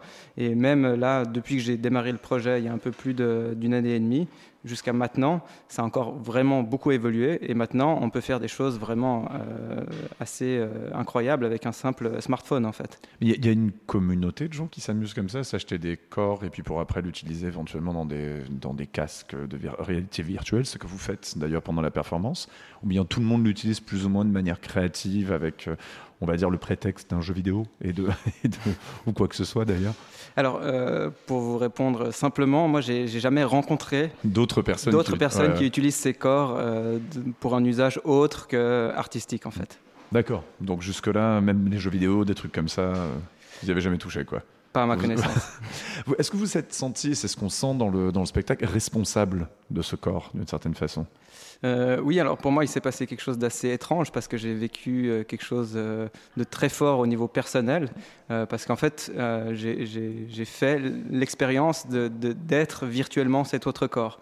Il y a eu une fraction de seconde dans ma vie où est-ce que mon esprit a, cru un moment que ce corps qui n'est pas le mien, c'était le mien tout d'un coup. Et donc, pour moi, c'est quelque chose qui, m'est arrivé une fois, mais maintenant, je continue à vivre des choses assez incroyables dans, mon imaginaire. dans mon imaginaire, c'est comme si j'ai tout d'un coup un deuxième corps, une deuxième identité féminine, et je fais des rêves en, étant ce, Depuis que le projet a commencé, vous faites régulièrement des rêves, vous êtes dans le corps donc, de cette autre, de, de cette femme. C'est ça, ouais. Et je fais aussi des rêves où est-ce que j'ai rencontré une personne qui n'existe pas, qui est en fait le corps d'Ariel avec ma tête sur son corps à elle. Et donc ça, c'est très troublant. Et, mais c'est quelque chose pour moi qui, est, c'est vraiment c'est, quelque chose de, très agréable et très positif parce que ça m'a vraiment comme ajouté une nouvelle couche à mon identité et c'est vraiment je le vis comme quelque chose de, de vraiment très beau. Et euh, ce qui s'est passé au moment où j'ai rencontré Ariel, donc la, la, femme qui a été scannée. dans l'objet euh, du spectacle et on la, on la découvre d'ailleurs aussi dans le spectacle. Ouais. Au, moment où je l'ai rencontrée, moi j'avais l'impression d'avoir une connexion avec elle parce que j'avais vécu quelque chose de très fort avec l'image de son corps. Et en fait, assez vite, je me suis rendu compte que bah, c'est moi qui avais vécu quelque chose de fort avec l'image de son corps, mais que elle, elle avait rien vécu avec moi. Et quand je lui ai raconté tout ça, elle m'a un peu regardé avec des grands yeux. Et euh, on a, le, dialogue que j'espérais avoir n'a pas eu lieu, en fait. et je comprends tout à fait pourquoi. Hyper angoissant, effectivement, quand on imagine que quelqu'un vient nous approcher en disant j'ai vécu quelque chose dans ton corps. Justement, il y a cette question. Vous, vous, avez dit vous-même euh, dans, dans, une interview que vous avez faite que quand vous l'avez rencontrée, vous avez l'impression de déjà la connaître. Donc il y a un peu cette question du virtuel et du réel. Je sais aussi que vous avez fait des recherches aussi, par exemple, sur les gens qui avaient été victimes d'harcèlement en ligne. Vous avez rencontré donc une femme qui l'avait été, Noël Martin. Quelqu'un était venu lui dire, je ne sais pas si c'était euh, des forces de l'ordre ou quoi que ce soit, de la police qu'elle avait consulté. Si c'est sur Internet, ça n'a pas lieu. Cette question du c'est réel, si c'est Internet ou c'est pas réel, ça a dû vraiment vous travailler quand même pendant toute cette expérience. Oui, alors euh, moi, c'est vrai que je, pour moi, le, réel et le virtuel ne s'opposent absolument pas. C'est vraiment vous avez deux perdu choses. pied qui... depuis ce temps-là depuis longtemps, Simon Sen, c'est ça là-dessus. Il n'y a plus de différence, c'est ça que je veux dire. Bah, disons que ça, cohabite euh, complètement, il y a des frictions. Et euh, c'est vrai que moi j'ai été outré d'apprendre que Noël Martin, qui est quelqu'un qui a été victime justement des mhm. deepfakes sur Internet, quand elle est allée voir la police, on lui a dit non, mais ça ne nous concerne pas. C'est Mhm. C'est sur Internet. Et, donc ça, c'est vrai que c'est, je crois que, euh, je crois que quand même c'est quelque chose qui, évolue dans le bon sens, mais euh, c'est vrai que cette personne, Noël Martin, elle m'a beaucoup marqué aussi parce qu'elle a été victime de ça. Et elle s'est vraiment battue pour faire changer les choses et elle a étudié le droit et maintenant elle a réussi à faire passer des nouvelles lois euh, en Australie euh, pour protéger euh, les potentielles futures victimes de, ça. Et par la fréquentation donc de l'outil technologique lui-même et puis de toutes ces réalités virtuelles, que ce soit de manière personnelle ou bien pour le projet, il y a eu un moment où justement, enfin comment dire, il y a un trouble qui se crée, quoi. Il y a un petit décollement avec, avec le réel, et puis on fait plus totalement la, la différence puisque les mêmes émotions sont, sont impliquées. Oui, euh, alors moi. Il y a du temps aussi qui est passé là-dedans. Ouais, bah, euh, disons, moi, il y a quelque chose qui m'a marqué très fort quand j'ai vécu cette expérience. Euh, en fait, moi, j'ai tout de suite senti des, émotions très fortes et très positives. Et pour moi, c'était quelque chose d'absolument impensable de ressentir des émotions si fortes sans être en lien avec un autre humain directement. Parce que là, j'étais en fait juste en, lien avec une machine, un ordinateur et un casque de réalité virtuelle et l'image du corps de quelqu'un d'autre. Et j'ai vraiment ressenti quelque chose de l'ordre d'un coup de foudre amoureux ou de quelque chose comme ça. Et pour moi, ça, c'était assez troublant en fait, parce que je m'étais toujours dit, non, des, des, des, sensations pareilles, c'est seulement en étant en contact avec quelqu'un d'autre en fait. On, reviendra un petit peu après une pause musicale sur la question justement du trouble un petit peu identitaire. Il y a, une autre question aussi qui m'a un peu troublé, c'est le lien, on va dire, la complicité que vous avez établie donc avec cette étudiante en design industriel qui habite en Angleterre dont c'est effectivement l'image du corps, c'est-à-dire qu'elle elle fait également un petit peu de mannequinat on lui a proposé un jour, en fait, pour 70 euh, pounds, c'est ça, d'avoir une sorte de scan virtuel qui est fait de son corps et puis après qui est donc utilisé euh, à foison, à volonté par n'importe qui pour, euh, pour 10 balles. Vous l'avez rencontrée, là vous le disiez tout à l'heure, elle était un petit peu étonnée au début. Ce qui est, ce qui est assez drôle et troublant aussi, donc vous, vous la faites intervenir dans le spectacle, mais par FaceTime d'ailleurs aussi, ce qui rajoute encore toujours à cette thématique virtuelle. Cette complicité, elle est très bizarre parce qu'il y a un moment, enfin, j'ai vu donc dans une captation de la pièce où en fait vous lui montrez public le, un tatouage que vous avez fait sur son corps virtuel. quelle forme d'amitié s'est créée entre vous pour que vous en atteigniez ce niveau d'intimité, même si elle est virtuelle? Alors, euh, on a une relation qui est assez étrange, je dirais, parce qu'en fait, on s'est vu une fois pendant une demi-heure quand je l'ai rencontrée pour la première fois et que j'ai filmé cette interview avec elle. Et depuis, les seules fois qu'on échange l'un avec l'autre, euh, c'est par FaceTime pendant les spectacles, en présence d'un public. Donc c'est vrai qu'on a cette relation qui est tout le temps, euh, voilà, c'est seulement en présence du public qu'on se voit. Et puis euh, pour la question du tatouage, ben, en fait, moi je lui ai demandé un moment dans le projet si elle avait des souhaits mm. d'ajout à sa réplique. Et puis elle m'a tout de suite dit ah j'ai toujours eu envie d'avoir un tatouage sur, sur, alors, de danser déjà, elle voulait faire ça, c'était oui, sûr, voilà, ce qui est dans le spectacle. Et puis après donc un tatouage. Ouais. Et en fait euh, rajouter un tatouage, c'était juste, ça m'a pris deux secondes. Et il m'a suffi d'ouvrir Photoshop et d'écrire quelque chose sur son corps et, c'était réglé.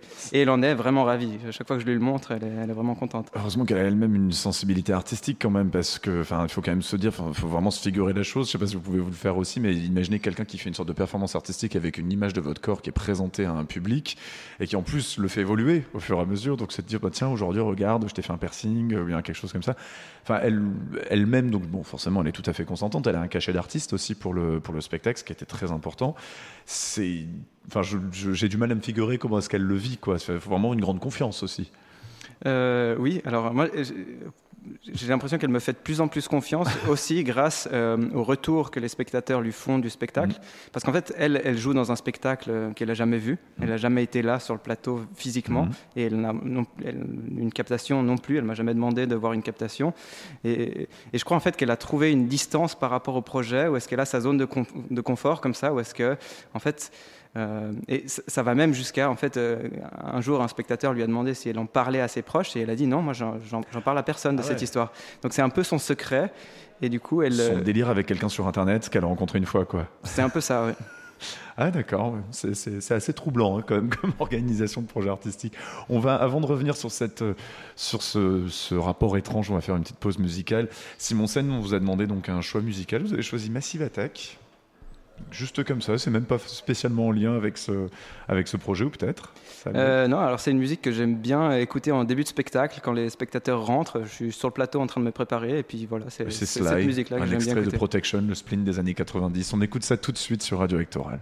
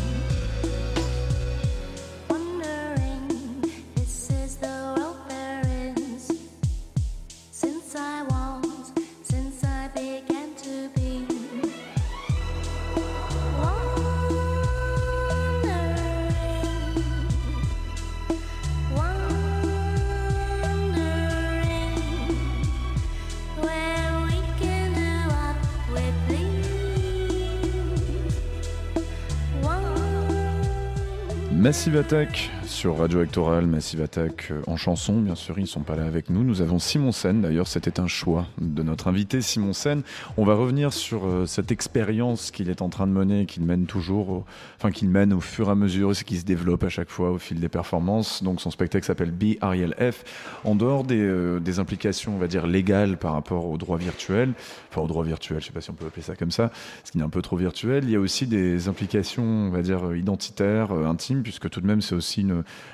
l'histoire d'une transformation, même si elle est, euh, on va dire, temporaire à chaque fois.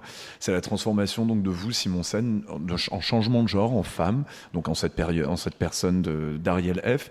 Vous parlez quand même de, donc dans cette expérience, vous le dites à la fois dans le spectacle et aussi dans certaines interviews, d'un coup de foudre amoureux pour ce propre corps que vous avez quand vous vous découvrez comme ça avec un casque de réalité euh, virtuelle et que vous découvrez avec le corps de d'Ariel euh, F. Vous parlez de totale pureté, puis également d'une dimension thérapeutique sans pour autant vous avoir remis en cause euh, une sorte d'identité de, de, genre?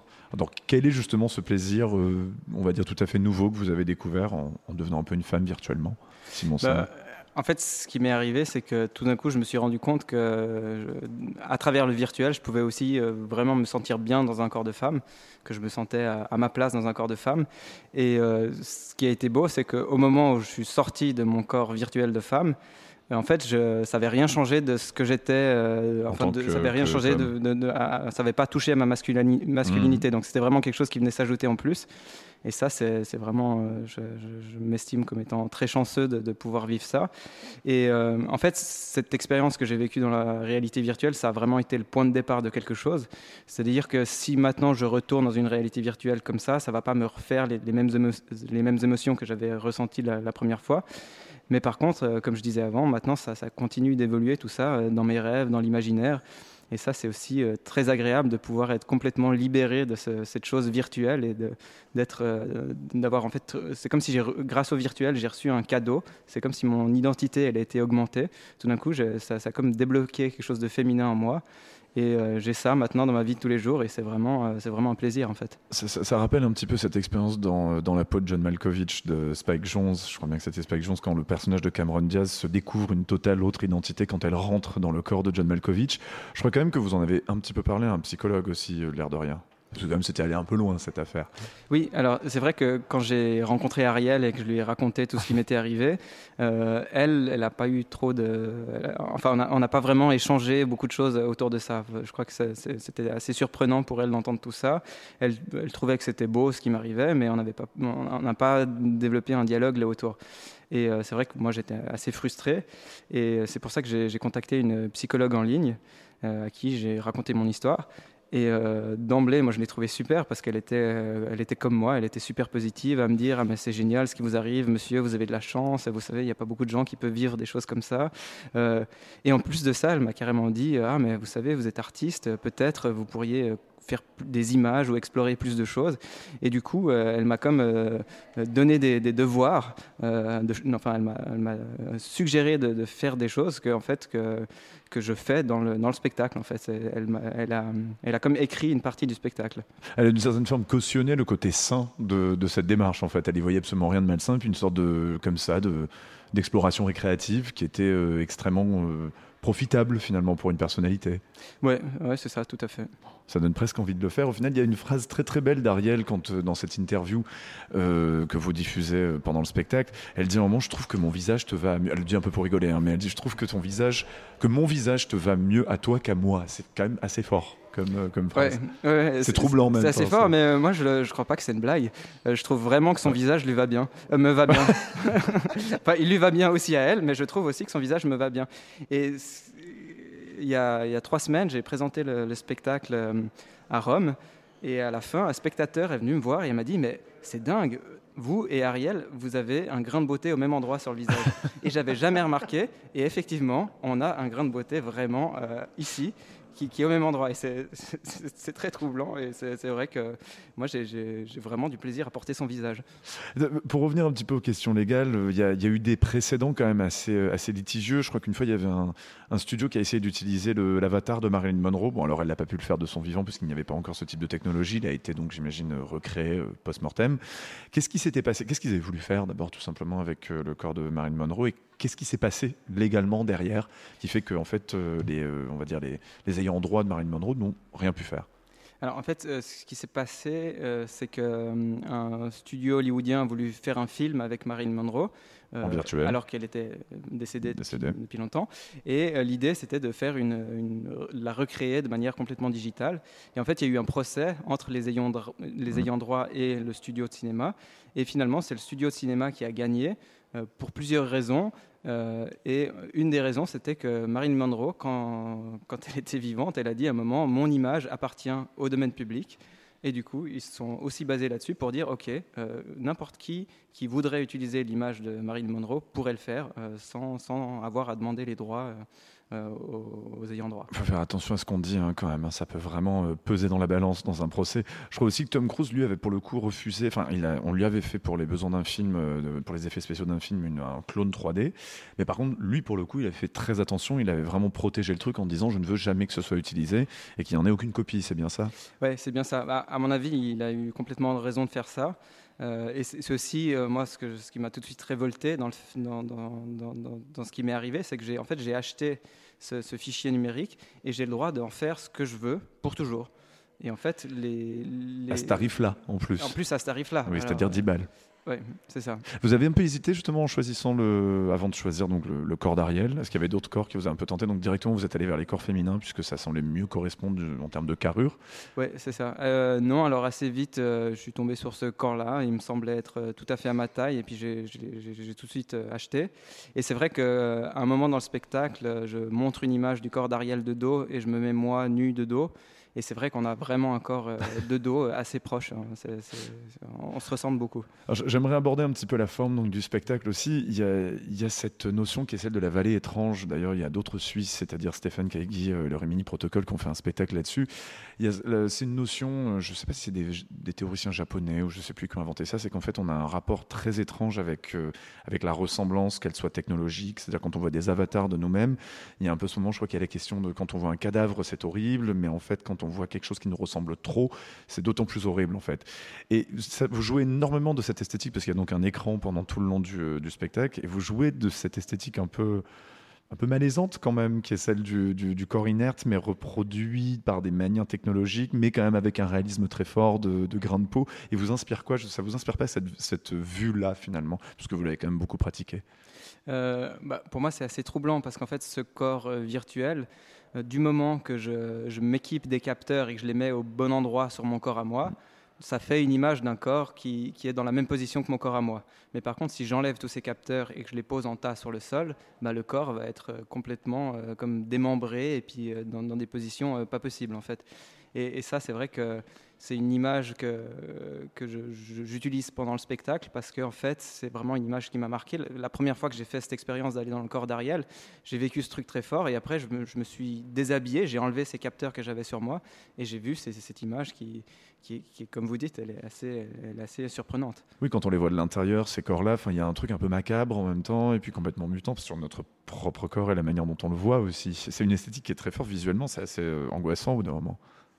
Oui, ouais, tout à fait. Et moi, ce qui, pour moi, ce qui renforce euh, ce, côté angoissant, c'est que euh, c'est une réplique qui est vraiment d'une qualité vraiment avec beaucoup de détails. C'est 150 appareils photo, c'est ça en même temps qui prennent, qui font les, les, clones 3D. Oui, ouais, c'est ça.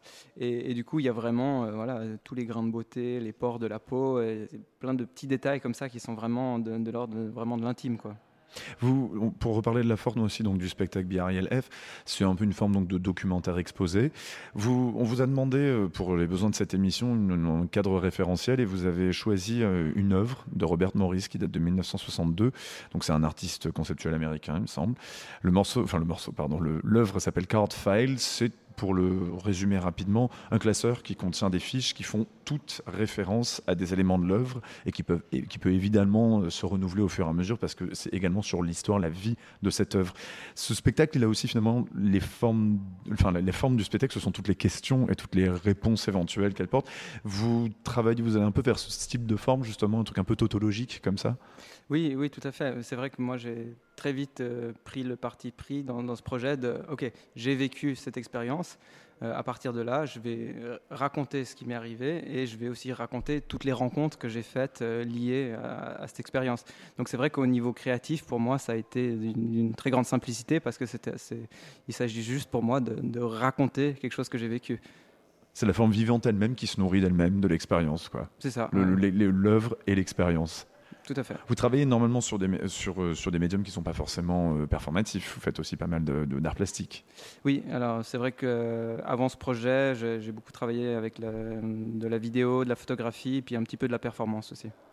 On va, on va devoir faire une autre pause musicale. Euh, pas d'actualité, on va devoir vous quitter, Simon Sen. Pas d'actualité, donc finalement à, recenser par rapport à, ce que vous faites. Enfin, bien Ariel F est censé jouer ailleurs en France, mais on ne peut pas euh, vraiment être fixé par rapport à ça. Oui, alors je vais, je vais présenter le projet euh, au FRAC de Reims le 6 février 2021. D'accord, en, en, vérité, c'est-à-dire en, enfin, en, présentiel. En présentiel. Parce que le spectacle a été joué également virtuellement depuis chez vous. Oui, tout à pendant, fait. Pendant le confinement. C'était une expérience que vous avez bien appréciée ou bien c'était quand même un petit peu. Ah bah, pour moi, en fait, euh, c'est, c'est, je me suis jamais posé la question parce que ce qui est important pour moi dans ce projet, c'est de. de j'ai, plaisir vraiment à raconter cette histoire et j'ai plaisir à passer du temps avec Ariel. Donc euh, le fait de le faire de manière euh, virtuelle, pour moi, ça n'a pas changé grand-chose. Et la forme s'y prêtait également, la forme du spectacle. Et il y avait aussi une mise en abîme par rapport à une espèce de mise en situation du spectateur qui était aussi représentée d'une façon digitale. Donc je trouvais aussi que ça, ça, résonnait avec le, sujet du, projet. Mais Actoral, en tout cas, on peut le voir en vrai. Donc ça, se passe au Bernardines, vendredi, samedi, dimanche. Et puis ce sera donc également au téléphone avec Ariel, enfin en FaceTime avec Ariel à chaque fin de spectacle. Je ne divulgage rien en disant tout ça, puisque de toute façon, chaque jour, il y a un peu quelque chose de différent qui se passe avec Ariel, n'est-ce pas, Simon Sen Oui, oui, tout à fait. Merci beaucoup, Simon Sen. On va donc faire une petite pause musicale avant de découvrir la capsule du CIPM du jour. Le son qu'on nous a écouté tout de suite est d'un artiste qui s'appelle Tenant et l'album s'appelle Unbroken Dream. À tout de suite sur Radio Actoral.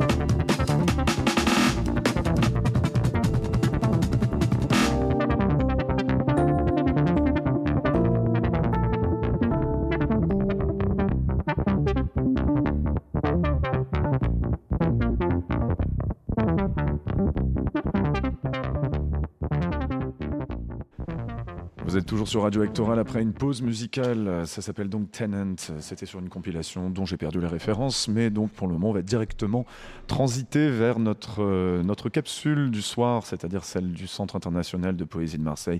Michael Batala, son nouveau directeur, nous ouvre le catalogue sans fin du, du, lieu. Et donc, on va découvrir aujourd'hui une capsule, enfin, plus exactement, une performance de Jacques Roubaud que Michael va nous introduire à tout de suite sur Radio Actoral.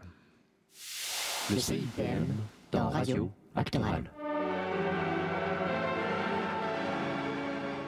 Chaque jour sur Radio Actoral, quelques minutes de poésie contemporaine extraites des archives audiovisuelles de la Bibliothèque de poésie contemporaine du CIPM. Les cinq premières minutes, jusqu'au passage d'un avion dans l'archive, de cette lecture de progéniture donnée le 15 septembre 2000 dans la cour de la Vieille Charité par Pierre Guillottard, dans le cadre de l'exposition qui lui avait alors été consacrée au CIPM. Nous forcil bioté d'entre ta soude haute chichma, chichma, l'air autour. De canicule qu'ac passant roumi redrassé de paille saillie, un charogne traîné dans peigne d'autres rues.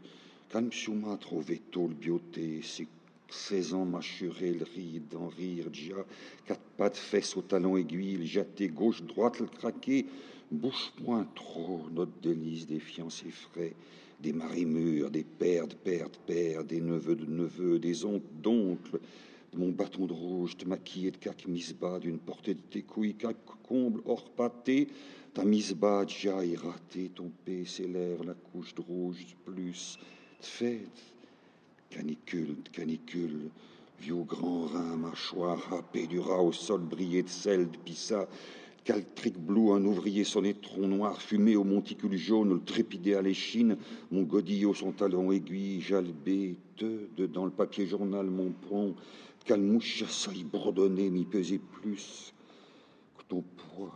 Relâche charonne, le grand délice la masse ouvrière, haché de talent, me continuer le gros mot de mon autonome. Un p'te ta femelle s'amé quand lâchi quatre autres à présent, entend les chuter dessus le carreau. D'avant l'ouac tel ftor, ses mouches déjà dessus, d'autour, le poupon rouge, sortir hac, glamer le placenta, son gros mouchiassa dessus, dedans, Caltaco, Jamil, un autre, hac, chaoté de ville basse en ville haute, Liachme tombé, chéri, ton homme treux enfoncé, remonte, ton dentelle noire de caltrique dans tes crins, te fait point jointer à bientôt ces cinq gros empelutres relayés des fois à la glu, une homme son raide plaie, ta chatte te prend la hanche, sort du tracé pissa, sa paume ta fesse, vous courir haut, une paire déjà haut, une paire déjà haut, cac haillon tablier d'abattage chauffé sur roc, l'homme t'y saillir, t'y mordre, t'y vomir, retourne le bouic. Sa paume t'a fait se voyer en fractuosité noire. Le rayon y scintillait qu'à chiffon de couche. Ton p'te t'a réduit ton rang de 33 tricks, 67 couilles, un tricouille. Ton homme te poussait trop manché au chiffon rayon. Retour, le te fait face, face, le dernier ton rang, ton homme tire les selles crasses, son œil de cligné qu'à buisson écrasé. Ah non!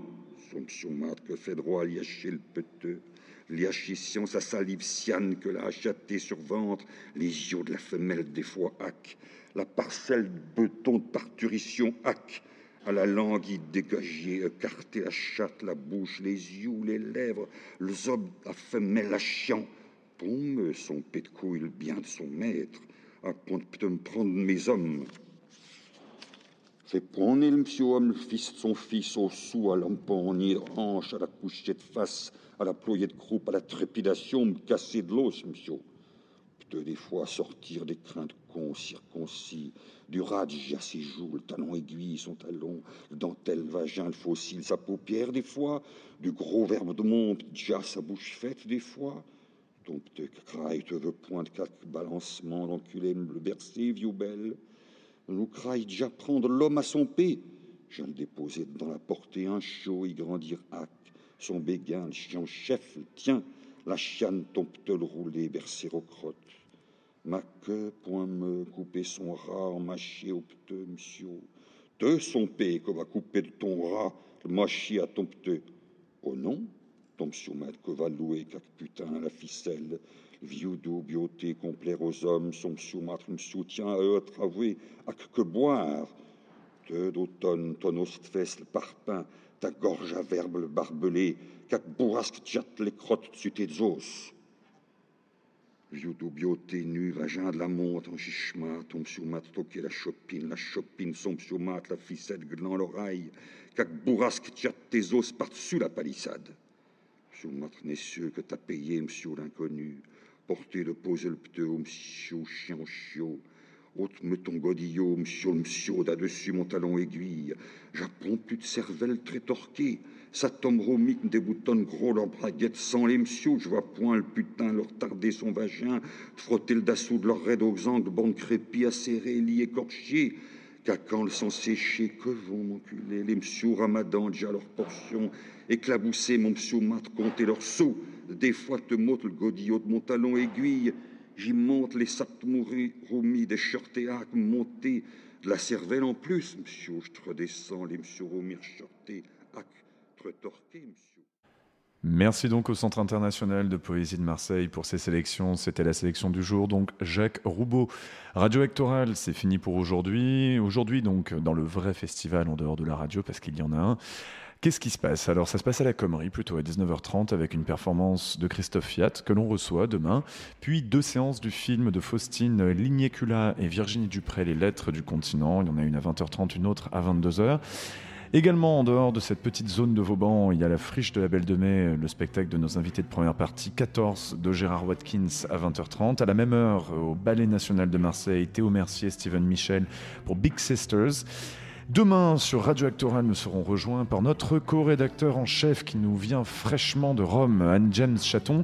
Nous serons en direct sur la bande FM de Radio Grenouille, comme chaque vendredi. Le plateau débordera de monde puisque tout le monde viendra en gang. Michael Batala recevra les éditions Nous, il aura carrément quatre personnes. Nous recevrons ensuite le collectif informel Sabir qui performera samedi à la Commerie. Et on parlera avec eux d'accent et de plein d'autres choses. Ils feront des lectures, on aura certains membres de leur collectif et également amis à eux qui liront. La revue Cockpit, pardon, ensuite avec Christophe Fiat euh, qui viendra, je crois, également accompagné. Et nous retransmettrons la lecture de David Lopez que l'on recevra samedi en ouverture de plateau. Aujourd'hui, Radio Actoral, c'était Simon Hérodi à la réalisation, Acune comme d'habitude euh, à l'habillage et Thomas Corlin à l'animation. On se retrouve demain sur l'antenne éphémère du festival. Bonne soirée.